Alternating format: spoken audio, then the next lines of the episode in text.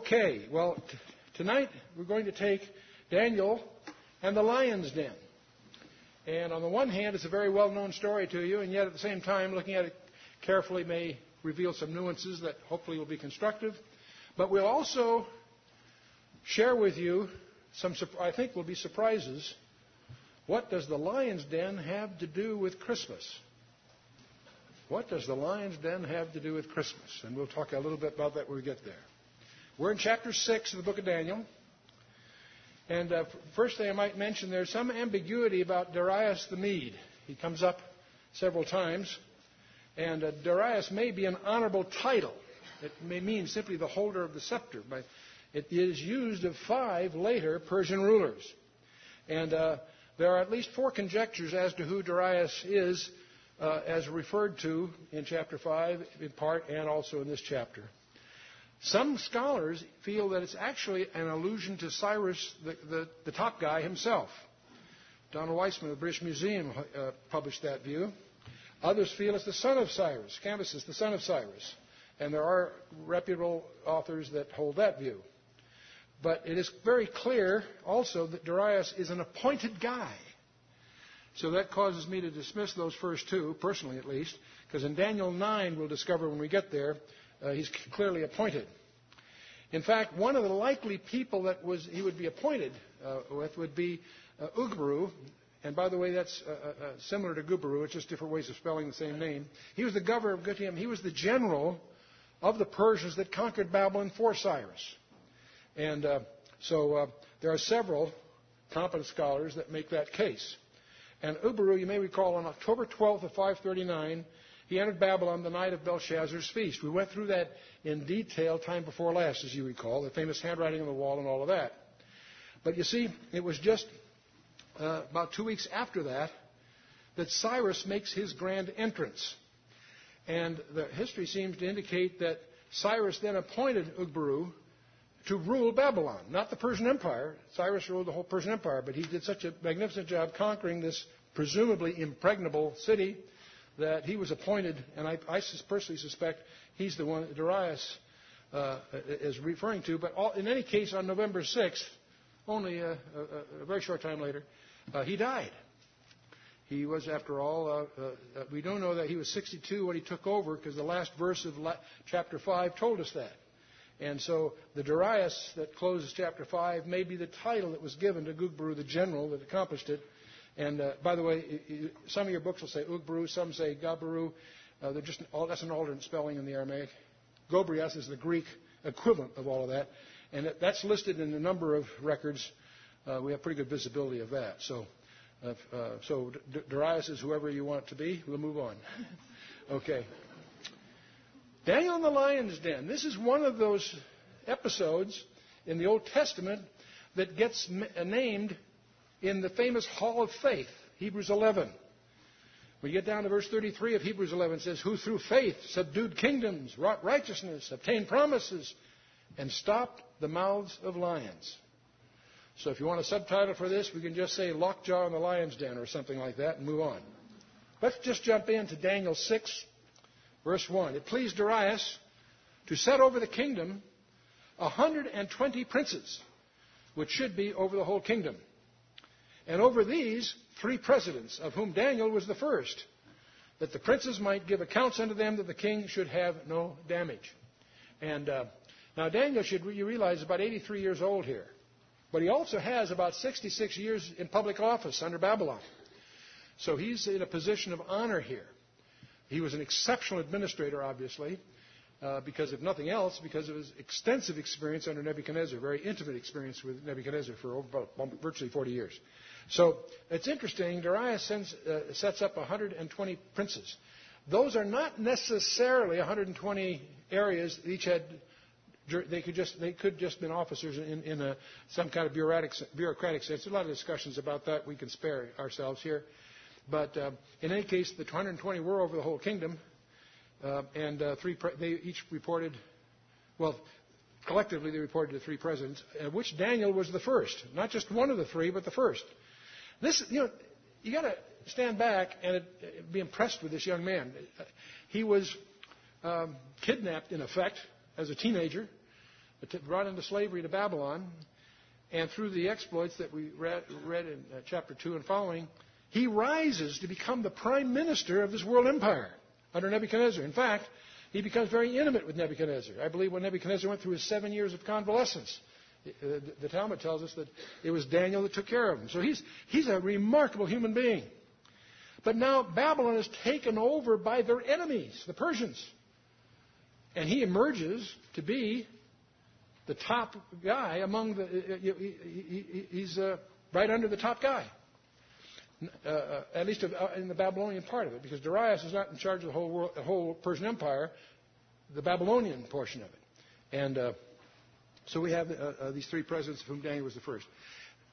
And okay, so then this Daniel was preferred above the presidents and princes because an excellent spirit was in him, and the king thought to set him over the whole realm.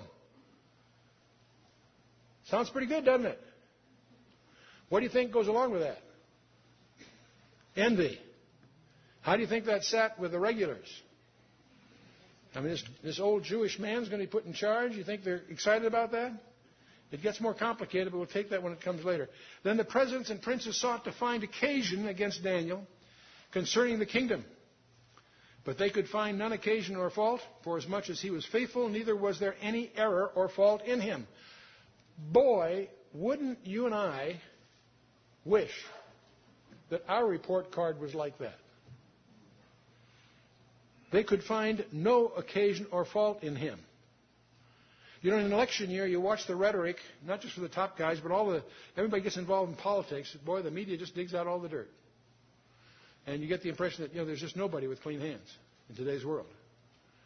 Um, it's interesting that these his rivals, 120 of them, could find no occasion or fault for he was, he was faithful. Neither was there any error or fault found in him. Then said these men, We shall not find any occasion against this Daniel, except we find it against him concerning the law of his God. Not that he breaks the law, but because you know you can count on him keeping the law. You know, it's interesting, he often says that uh, if you're being tried as a Christian, there's not enough evidence to convict you. You know, this is a. I remember what uh, Peter Drucker said when somebody asked him. He's a very prolific author in management literature. Uh, somebody asked him if he was a Christian. He says, "That's for you to tell me." What a perceptive answer! What a perceptive answer. Well, in any case, these guys are obviously going to gang up on Daniel. They know the only chance they have is to find an occasion of his faithfulness in practice. What a guy this is. So then these presidents and princes assembled together to the king and said thus unto him, King Darius, live forever. By the way, this is an interesting phrase because this whole I, assumed divinity of kings, if you study world history, you're very familiar with this concept that's very early of the divinity of kings. How many have heard that term, have studied that? I got a history up here that knows all about divinity. The divine right of the kings, right? You know where that starts? Anybody know where that starts? Genesis 6. I'll leave you with that. to Do your homework, but we will move on. In any case, King Darius lived forever. And all the presidents of the kingdom, the governors, the princes, and the counselors, and the captains have consulted together to establish a royal statute and to make a firm decree that whosoever shall ask a petition of any god or man for 30 days, save of thee, O king, he shall be cast into the den of lions. Boy, what an ego trip they got the king on. You're going to force people under penalty of death to ask no God for anything except to you.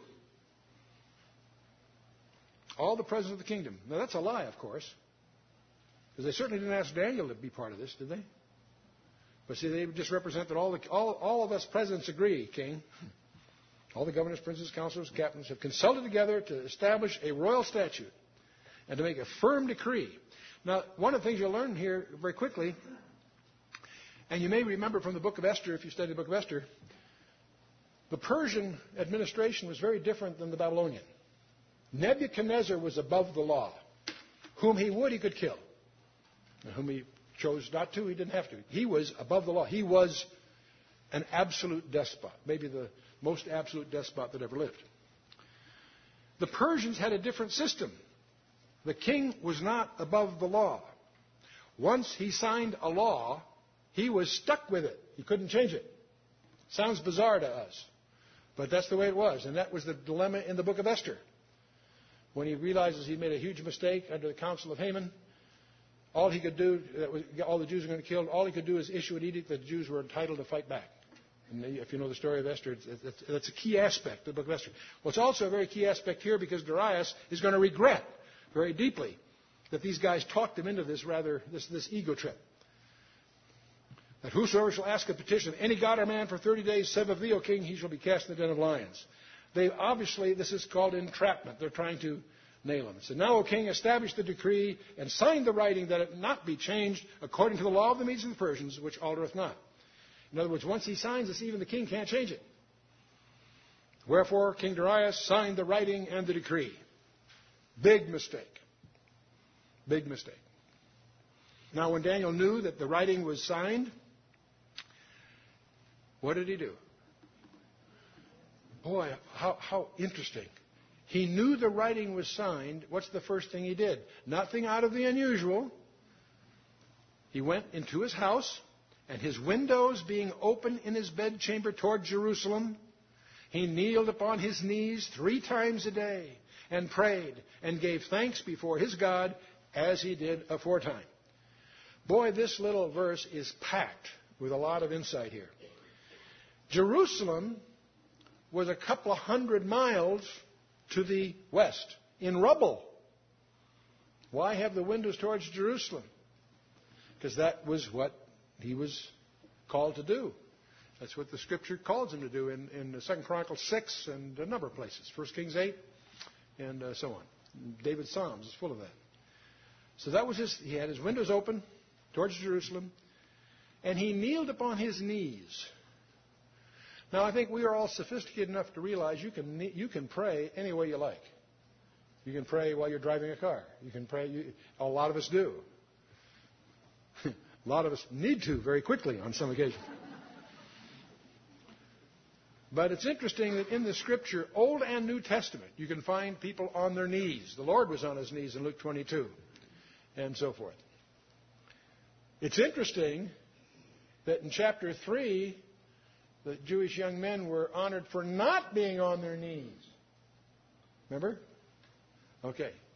But um, Stephen was on his knees in Acts 7, Peter in Acts 9, and, and you can make a case that uh, it certainly is not a mistake to be on your knees. In fact, you'll also find, if you really study worship, that the Levites were prostrate before the Holy of Holies and so on. So, obviously, you're your uh, adoration uh, and worship of God is in the spirit, not physical, but it, I think it's helpful for us to have it all consistent. In any case, he kneeled upon his knees. How often? Three times a day. Most of us feel pretty good if we spend a, a half an hour, an hour each day, starting the day off, or finishing the day, or better yet, both. Daniel did it three times a day, and he prayed. Gave thanks before his God as he did aforetime. In other words, this was his routine. He didn't do it because it was signed. He just didn't let the fact that this law was signed interrupt his commitment. Boy, there's a lot of lessons in this. Well, then these men assembled and found Daniel praying and making supplication for his God. And by the way, the language implies it was a tumult. It wasn't that they assembled. There was a, there was a, like a riot. They really made a thing of it. Then they came near and spake before the king concerning the king's decree. He said to the king, Hast thou not signed a decree that every man sh- that shall ask a petition of any god or man within 30 days, save of thee, O king, shall be cast into the den of lions? In other words, they want to make sure he signed it before they bring this up.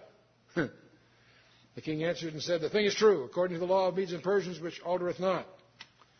Then answered they and said before the king, That Daniel, which is of the children of the captivity of Judah, and that's intended to be a slur here, regardeth not thee, O king, nor the decree that thou hast, nor the decree that thou hast signed, but maketh his petition three times a day.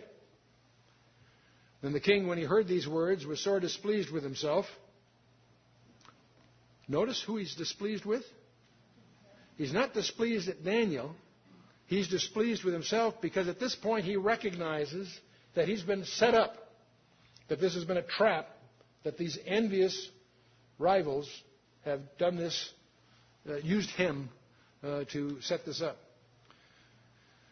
So he sort of pleased with himself and set his heart on Daniel to deliver him.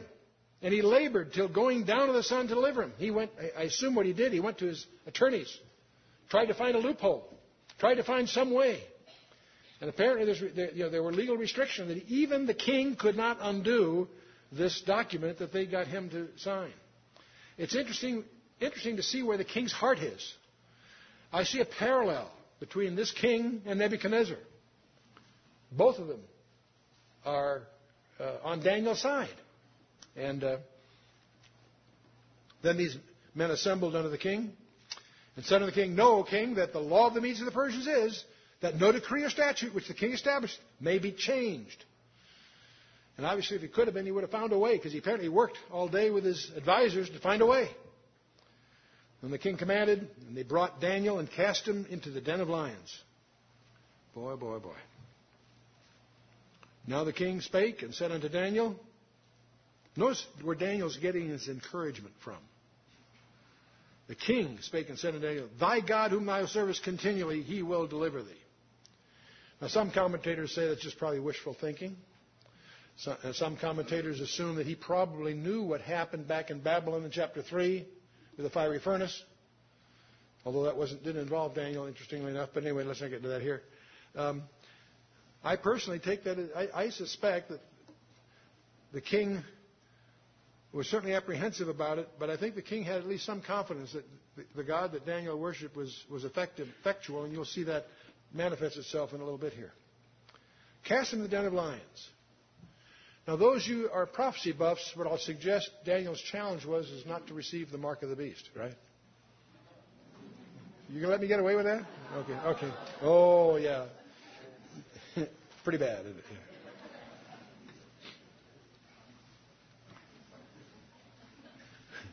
Somebody gave me a T-shirt recently that had uh, the Word of God is like a lion. You turn it loose, it'll defend itself.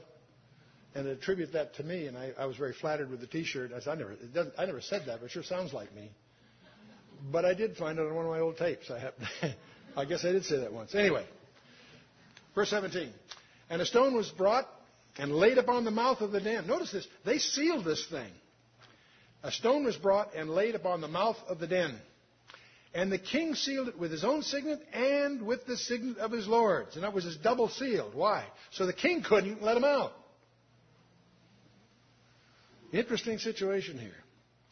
Sealed with his own signet and with the signet of his lords, and that, that the purpose might not be changed concerning Daniel. then the king went to his palace and passed the night fasting. Neither were instruments of music brought before him, and his sleep went from him. I personally suspect that Daniel had a better night of it than he did. It wouldn't surprise me if Daniel had a good nap. But the king didn't. He was up all night. Tells you where his heart is.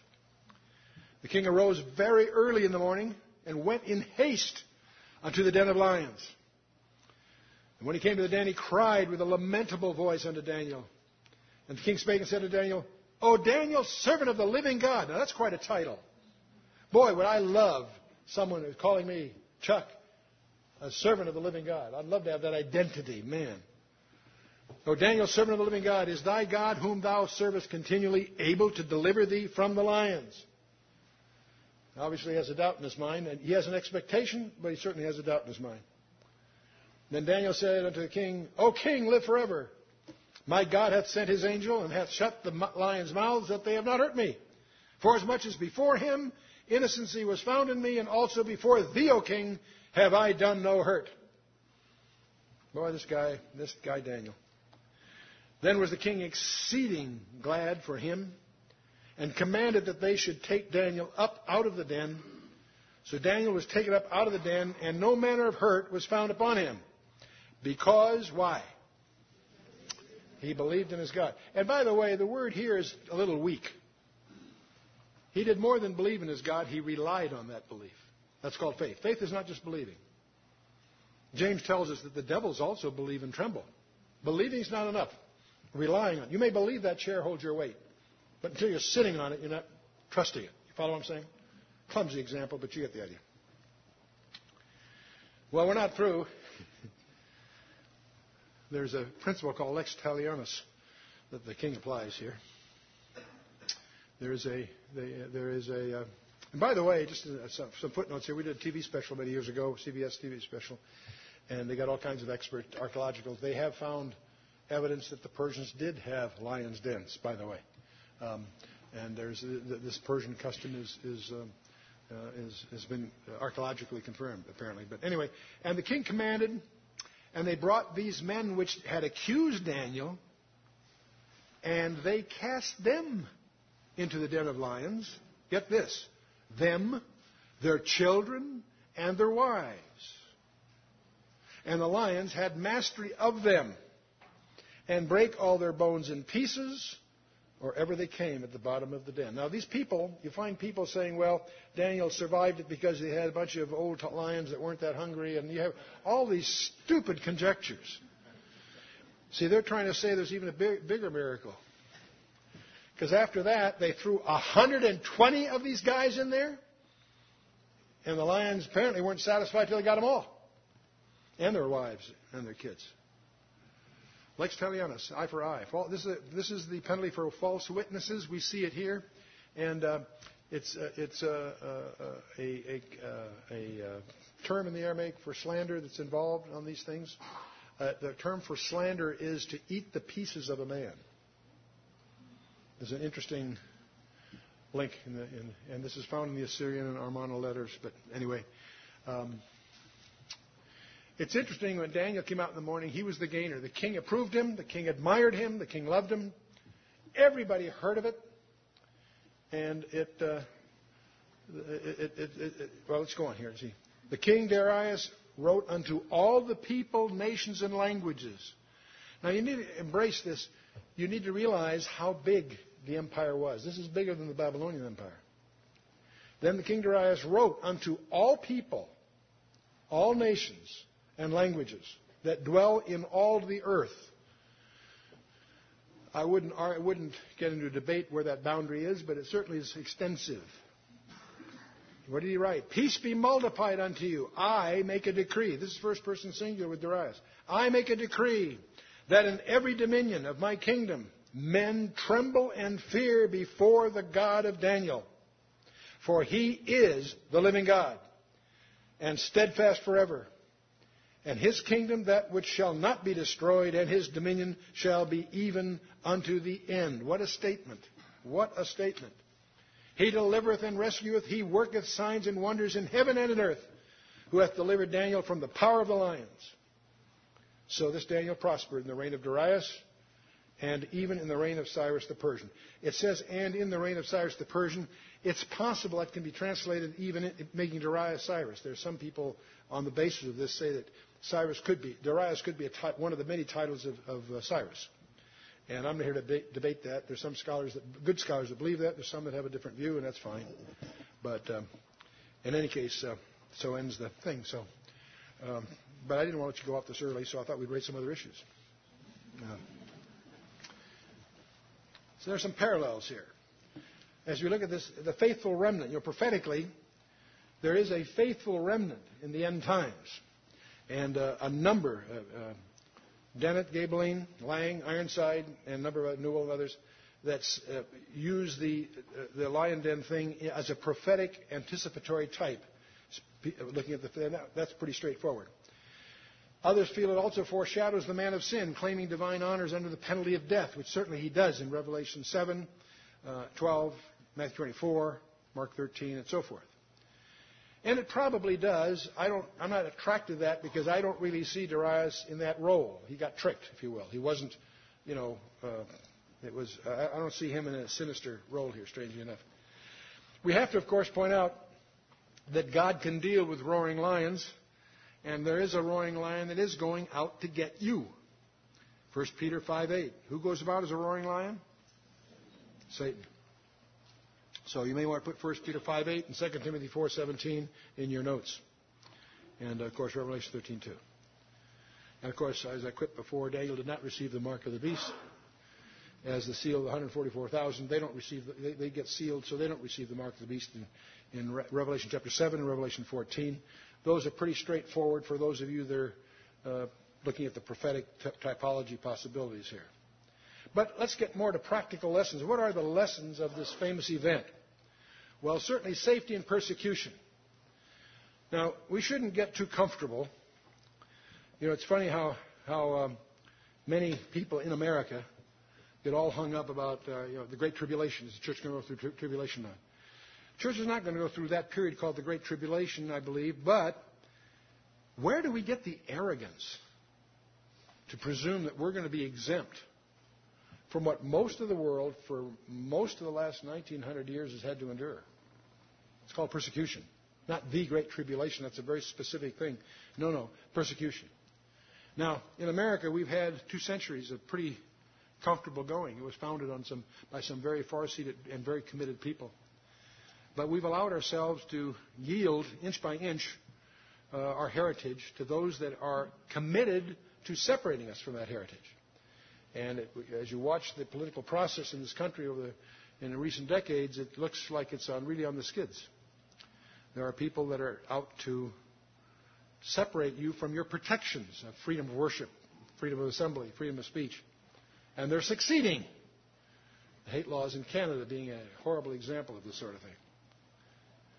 So safety and persecution may be a topic that's going to be far closer to all of us as time goes on here. The faithfulness of God is an issue here. Daniel didn't sweat it. He knew that God would take care of him. That doesn't mean he necessarily was going to survive the ordeal.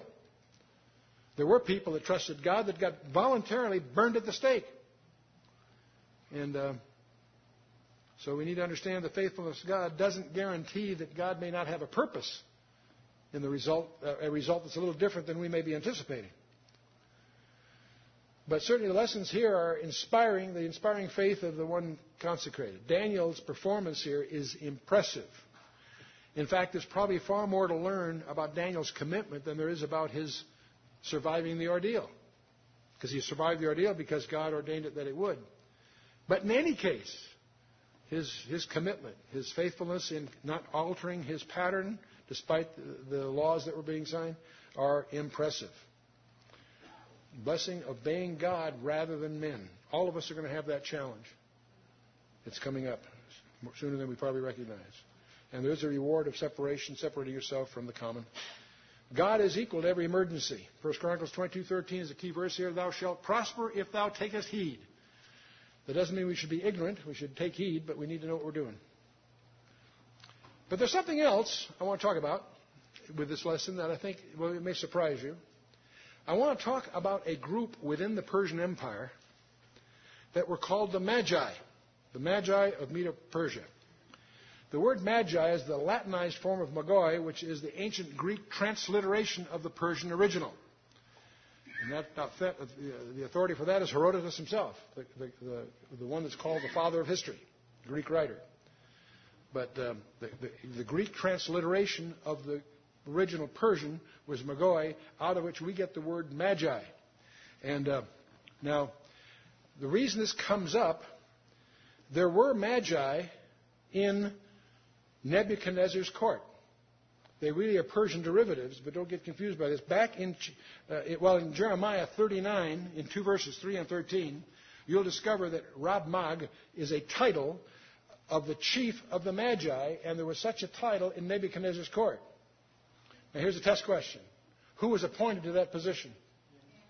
Daniel, right. Now, what you need to know about the Magi, it was a Persian sect.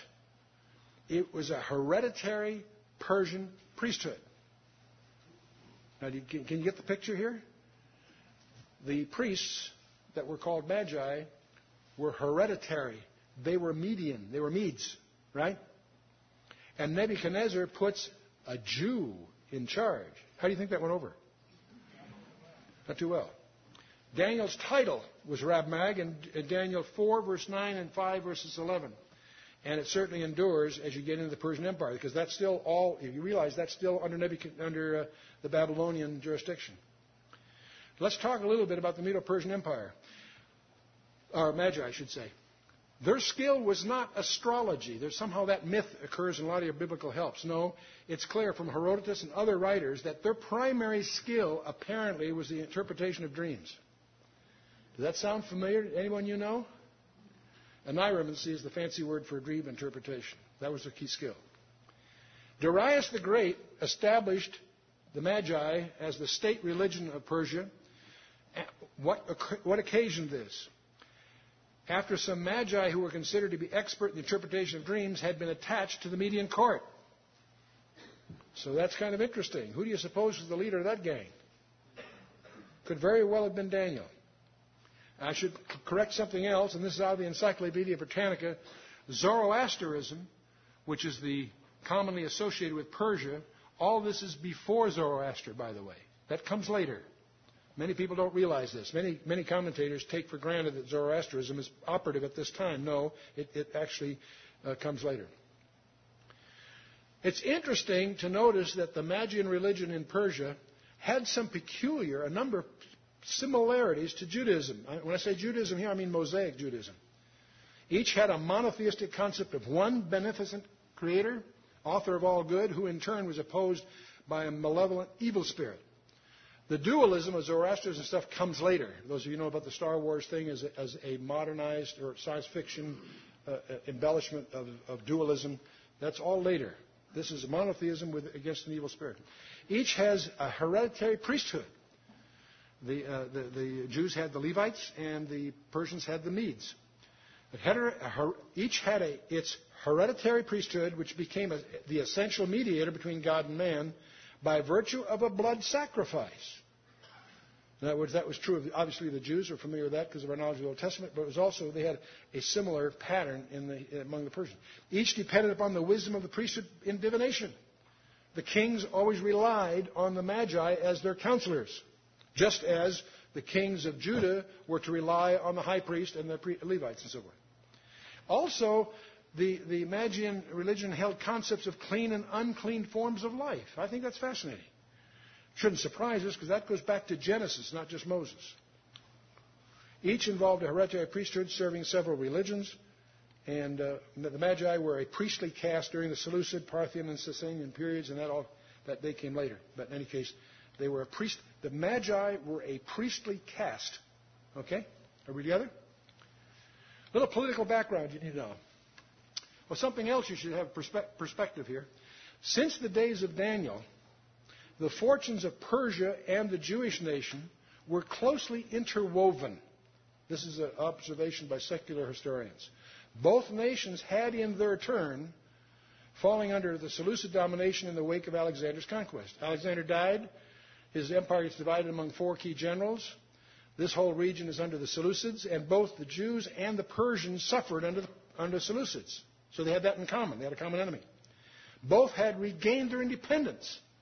The Jews did under the Maccabean leadership by the time you get to the New Testament period, and the Persians as the dominating ruling group within the Parthian Empire. Now, one of the things you want to get a picture, most of us know a lot about the Roman Empire for two reasons. It's so operative in the, in the New Testament period, and also because of our Western Europe traditions. Many of, our, many of us are ignorant of, okay, the Persian Empire was succeeded by the Greeks and the Romans there was still an eastern part of that that was called the Parthian Empire, and it turns out to be a rival to Rome in the east. They're constantly, Rome and Parthia are constantly fighting each other. And we're going to talk about that because it's important for us. See, it was at this time that the Magi had a dual role. They were priests, but they were also had governmental. Uh, uh, you combined the priesthood and certain administration things. The Magi composed the upper house of the Council of the magistanes, or what we would call the magistrates. That's where the word comes from. The magistrate is a mix of the, of the priestly function and the administrative function in one office. You get the idea? Whose duties included, among other things, the absolute choice and election of the king. When the king was to be replaced, the magi picked the king. You get the picture? That's important to understand because there's some things you won't understand unless you have this background. Magistrates. See, it was in this dual capacity as priest and counselor, which evolves into the civil and political council that was invested with religious authority.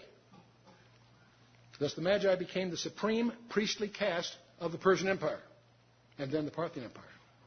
And incidentally, many of you may be familiar with the inscription of, at Bisitun. Just as the Rosetta Stone is so important in understanding languages, because it's the same thing written in three different languages, you all know about the Rosetta Stone, there's also a similar kind of thing. It's actually on some cliffs. It's huge. You have to scale up there to get it. But um, Darius the First, Darius the Great, uh, had this done. It's written in three languages: Elamite, Akkadian or Babylonian, and Old Persian or Aramaic. And because it's in three languages, it's been a key translation aid when they discovered this thing. And the, the, the point is, is that most people know it, about it because of its linguistic significance. But what is it that they're talking about in these three languages? It speaks of Darius' speedy and final triumph over a revolt of the Magi in 522. See, in other words, these Magi became too big for their britches, had a revolt, he put them down. But again, it testifies to the power of this group. Incidental, but let's go on. Let's talk about the Parthian Empire. It's an ancient empire of Asia in which, which includes what we call today Iran and Afghanistan. But this is east, if you will, of the Roman Empire proper. The Parthians primarily were of Scythian descent, and they adopted Median dress and Aryan speech. So they're a distinctive people. And Parthia was subject successfully to the Assyrians, the Medes, the Persians, the Macedonians under Alexander the Great, and then the Seleucids, as I mentioned before. Let's get down to about 250 BC. The Parthians by then had succeeded, this is after the Persian Empire, in succeeding in, in founding an independent kingdom. And during about the first century BC, they grew into an empire extending from the Euphrates to the Indus River and from the Oxus River down to the Indian Ocean. So that whole region that was the eastern extreme of, of, of Alexander the Great's empire is, is, emerges as the Parthian Empire.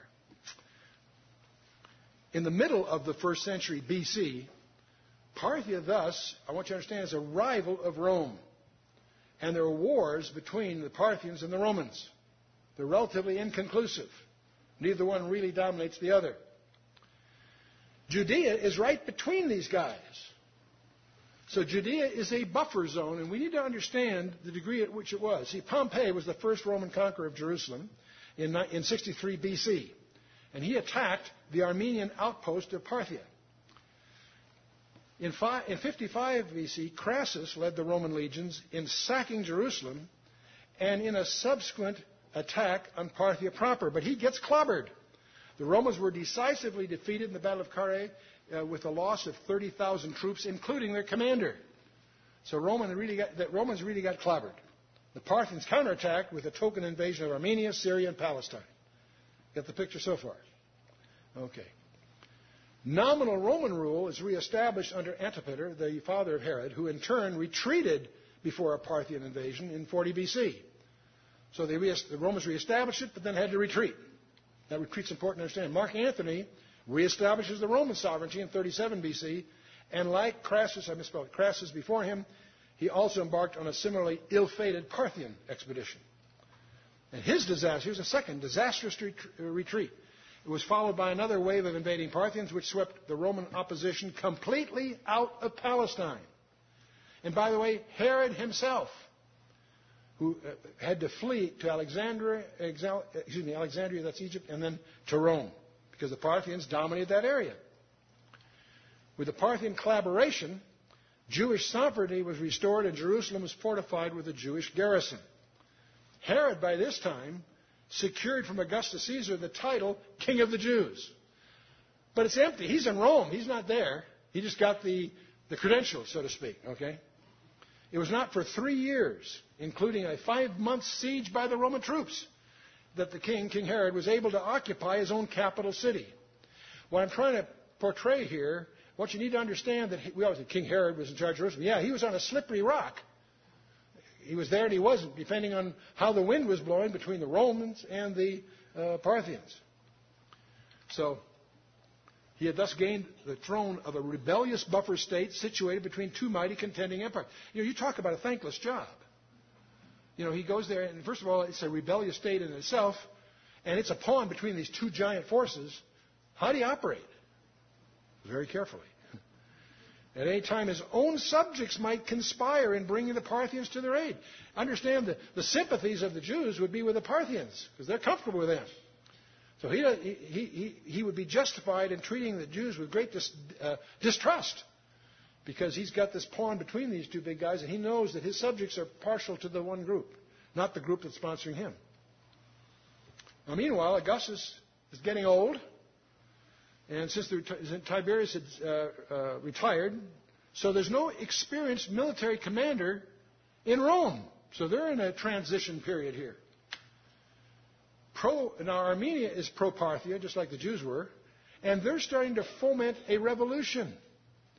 In, in, fact, two years from now, they're going to succeed in that revolution. But in the meantime, you can smell it coming. You get the picture. If you're Roman, you've got some problems. Augustus is getting old, Tiberius is retired no experienced commander around, and one of your key provinces down there is getting ready to revolt, quite apart from all the problems in Judea. And by the way, about the time of birth of Christ, Herod himself was close to his final days. He's not in good health. So this is the setting. Oh, and by the way, uh, that's the Roman side. Let's talk about Parthia. Parthia's got its problems. The time was right for another Parthian invasion of these buffer provinces like Judea, except for the fact that Parthia itself had all kinds of internal tensions. Phraates IV, who was the unpopular and aging king, had once been deposed already, and it was not improbable that the Persian Magi were already involved in the political maneuvering requisite to choosing a successor to him. So as you look at Rome, it's, it's unstable. You look at Parthia, and it's got its internal problems. It's possible that the Magi might have taken advantage of the king's lack of popularity to further their own interests with the establishment of a new dynasty if a sufficiently strong contender could be found. That's the climate. Okay, now we're going to shift, the camera's going to shift to Jerusalem. Okay? There's a very precarious visit here. Suddenly, a group of Persian Parthian kingmakers entered Jerusalem in the latter days of the reign of Herod. And they're not just, they're, these are not three guys on a camel, on uh, camels. The Magi traveling in force with unimaginable pomp and ceremony. You understand how the Persians played the game? They were intimidating. They didn't have a budget for this sort of thing. They it was open. Eh? Unimaginable pomp and, and, and adequate cavalry escort to ensure their safe penetration of the Roman territory. You can imagine why not just Herod, but the whole city is in an uproar. If you look at Matthew chapter 2, verse 3, all of Jerusalem is unsettled by this isn't three guys riding camels coming in. This was a major military escort. Now, with this political background, you can understand why Herod is nervous. He, has, he doesn't know what's going on here. He's on a slippery rock. His Roman support is nervous. He's got Parthian in turmoil. And he's right in the middle of this, and suddenly this gang comes with enough force to be safe themselves. His reaction is understandable one of fear. Terror might be a bit more descriptive. And when you, see, when you consider the, the rivalry of Rome, of Rome, and the Parthia that, that, that, prevailed during his lifetime, you can understand why he was. He didn't know what's going on. Let's take a look now with this background at Matthew chapter two. Now, when Jesus was born in Bethlehem of Judea in the days of Herod the king, behold, there came wise men from the east to Jerusalem. These are the Magi. The wise men thing is a, is a broad category. Specifically, they're Magi. Most people know they're Magi. They don't know what Magi are. And these guys came saying, Where is he that is born King of the Jews? Now, you've got to stop right there. You need to understand that is a calculated insult to the guy that contrived and bribed his way into his office. Herod was not born king of anything. He was a political appointee from Rome, and Rome's a long way away right now. They, these, these guys come in, the rival to Rome, say, Where is he that is born king of the Jews? For we have seen his star in the east and are come to worship him. Really? These Persian priests, with their military escort, have arrived and don't expect to find him in a manger. Because when Herod goes after the kids later, he goes those that are two years and younger. So by this time, we assume Mary and Joseph have gotten out of the manger. They finally found, you know, a bed and breakfast place to. Okay. Now, it's interesting. You've got to put yourself in Herod's place here. When Herod the king heard these things, he was troubled, and all Jerusalem with him. Jerusalem's in uproar. What's going on? And here they're, they're asking about something he didn't know anything about. He's not Jewish. He's Idumean, Edomite. And uh, what does he do? He consults. He, when he gathered all the chief priests and scribes of the people together, he demanded of them where Christ should be born. So he understands what they're talking about. King of the Jews, the Christ, the Anointed One, the Messiah. These guys think he's been born around here somewhere. Where, where is he supposed to be born? And what did they do? They didn't consult the stars. They didn't consult astrology. They went to the Tanakh, the Holy Word of God. Said to him, In Bethlehem of Judea, for thus it is written by the prophet. And they quote Micah chapter 5, verse 2. You know all the thing. You've seen it on your Christmas cards. And thou, Bethlehem, in the land of Judah, art not the least among the princes of Judah, for out of thee shall come a governor that shall rule my people in Israel. If you read Micah 5:2, it says a lot more than that. Whose goings forth have been forever. In other words, he's pre existent. But anyway, he's born. But the, the main point they're after by this quote is where is he destined to be born? In Bethlehem. That's not a surprise. It was written for five, five centuries earlier by Micah. And they were able to go to their database and find that out and tell the king. And the king conveys that to these guys. Then Herod, when he had privately called the wise men, inquired of them diligently what time the star appeared. See, so he assumes that the when the star appeared is when the child was born. Okay. And uh, so you'll find out that Herod concludes that it's within two years.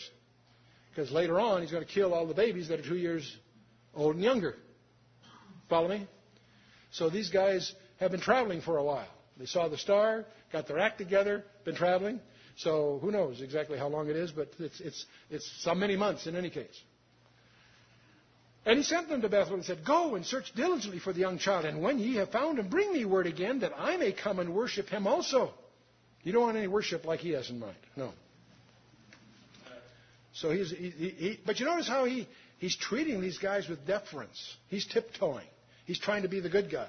He's not challenging them. He doesn't say, Why do you want to know that? He doesn't, you know, do any due diligence. He, he, he's, he's going with the flow here. And when they had heard the king, they departed. And lo, the star which they saw in the east went before them till it came and stood over where the young child was. This was not a star in the I have seen more planetarium shows where they conjecture that it was a conjunction. Kepler started this back in the what 16th century that it was a conjunction between uh, Saturn and Jupiter and all that. No, this is not. This is not a star that you're going to find in an ephemeris. No, this star. And by the way, they didn't, the star didn't tell them it was Bethlehem. If they were triangulating with astronomy, uh, uh, you know, with, with a, a, sextant or its equivalent, an astrolabe, um, they would have got, they wouldn't have gone to Jerusalem. They would have gone to Bethlehem. They had to go to Jerusalem and acquire the, expect, the messianic expectation. When they'd done that, the star leads them specifically right over where the child was. This is a supernatural phenomenon. It's not some astronomical uh, uh, predictable thing. And when they saw the star, they rejoiced with exceeding great joy. And when they were come into the house, notice it's a house, it's, not, it's no longer a cave or a manger or whatever. When they came into the house, they saw the young child with Mary's mother and fell down and worshipped him. How did they know? How did they know when this star appeared, whatever it was, that they were to go and worship him. How did they know they were to bring gold, myrrh, and frankincense? How did they know that? How did they know they were any significance to this baby that's in this uh, uh, family's arms? How do they know that?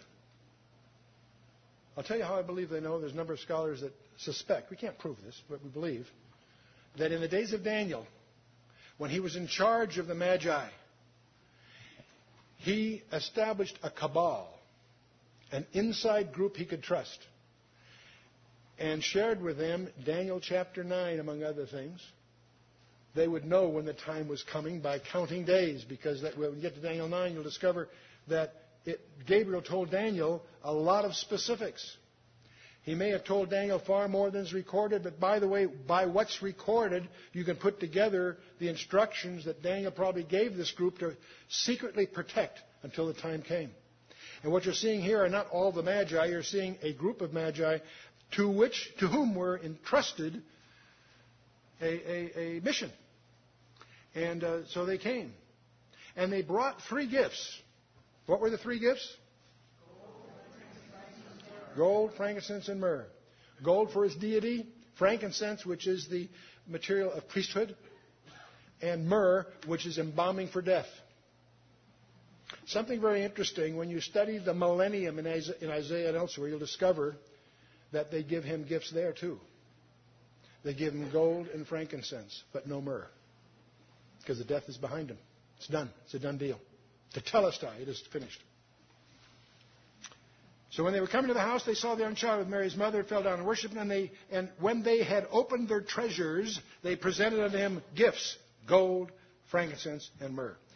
Now, because there's three gifts, it has been presumed by the Jesus seminar type of people back then that there must have been three guys. We'll talk a little bit about some of the traditions here in a minute. Now, they, they were warned of God in a dream. You know, it's interesting that God communicates to them in the way they're most comfortable with. They were experts in oneiromancy, and that's what they dealt with. Daniel apparently uh, trained them that way. And so, anyway, in the form of a dream, and uh, that they should go to their, back to their country without responding to Herod. That's what they did. They warned of God in a dream that they should not return to Herod. They departed into their own country another way. That's great news.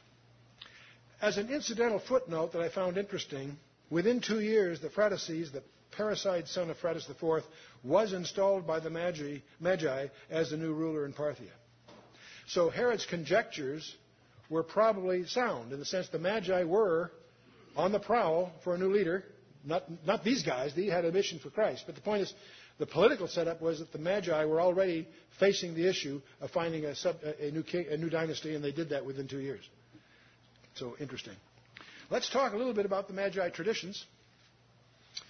The Eastern Church, you know, it's funny, we in the West are so uh, obviously products of the Reformation and what have you, but uh, the, Eastern, the Eastern Church has a number of traditions that are different.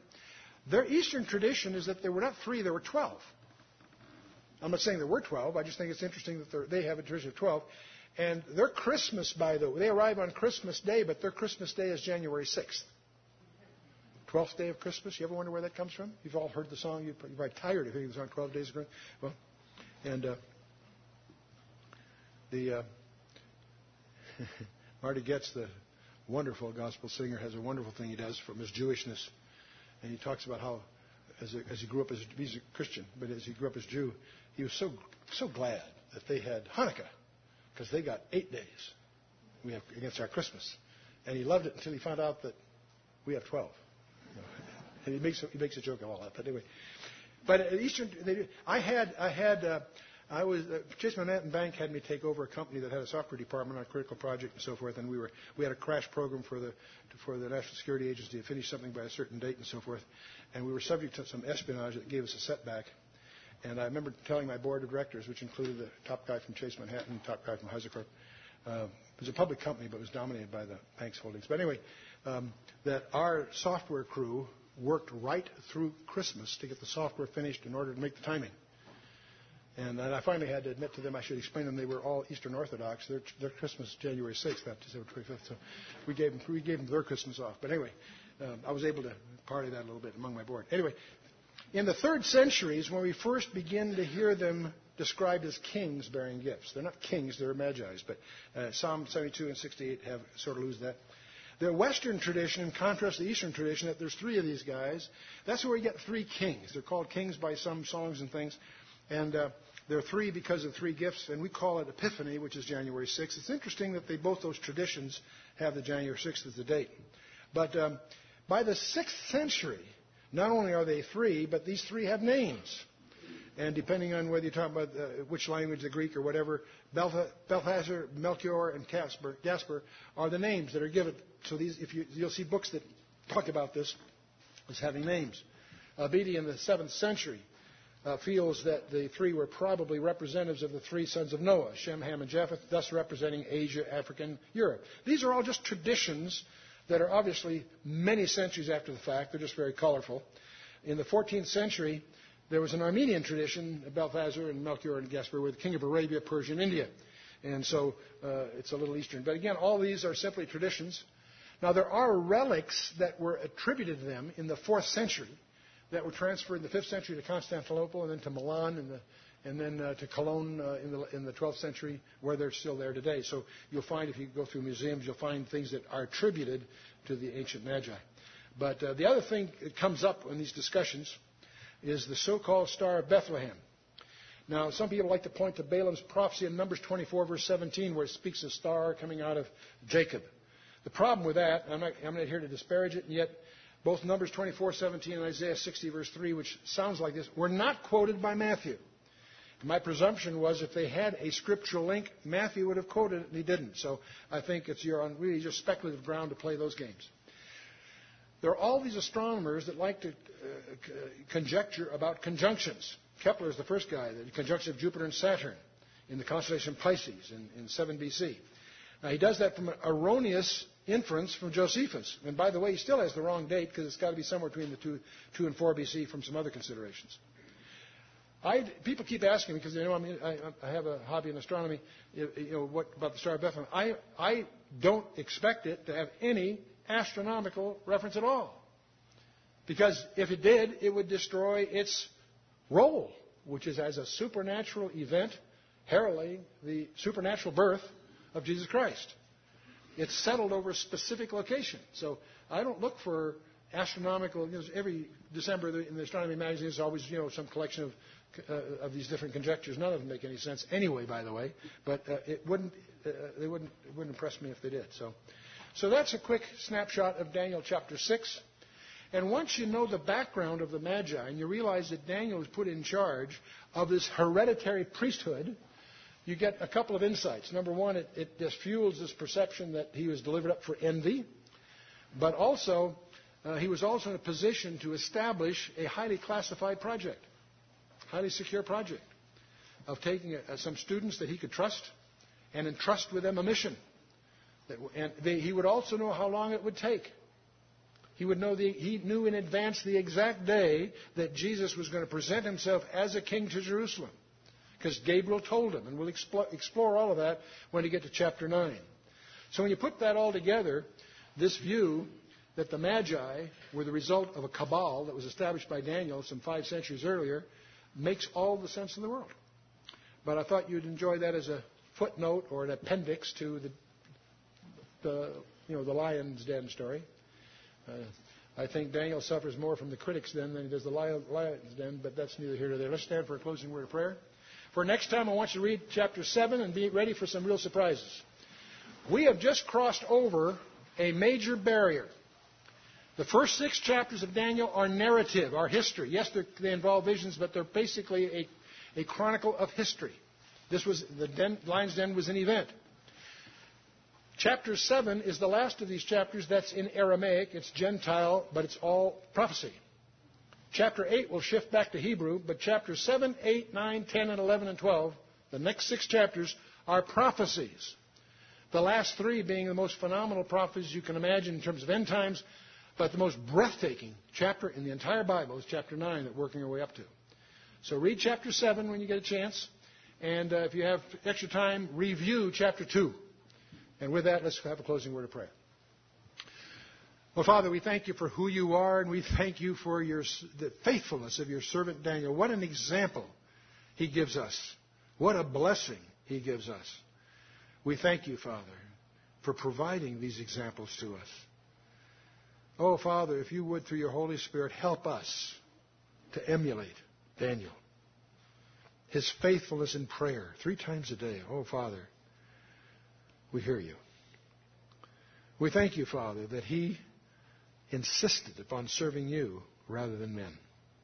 That we too might have the resolve, that might have the courage to finish well. Oh, Father, we know so many, so many start wonderfully. So many start seriously and committed But Daniel endured to the end. As a teenager, in the throes of the Babylonian idolatry and the turmoil of the Persian Empire, he stands like a beacon. Father, we just thank you for his testimony. And we would ask, Father, that you would help us in our own small ways to be effective as he was. We recognize, Father, that taking, not taking your name in vain is a command of ambassadorship, not vocabulary. As we take your name, Father, help us to be discerning and help us to be resolved to be your ambassadors as Daniel was. And Father, we would ask too that you would illuminate that path before us that we might know what you would have of each of us in the days that remain. We know that the night is coming, Father. Help us to be prepared. Help us to be effective. But in all things, Father, help us to be fruitful for you and more pleasing in thy sight as we commit ourselves into your hands.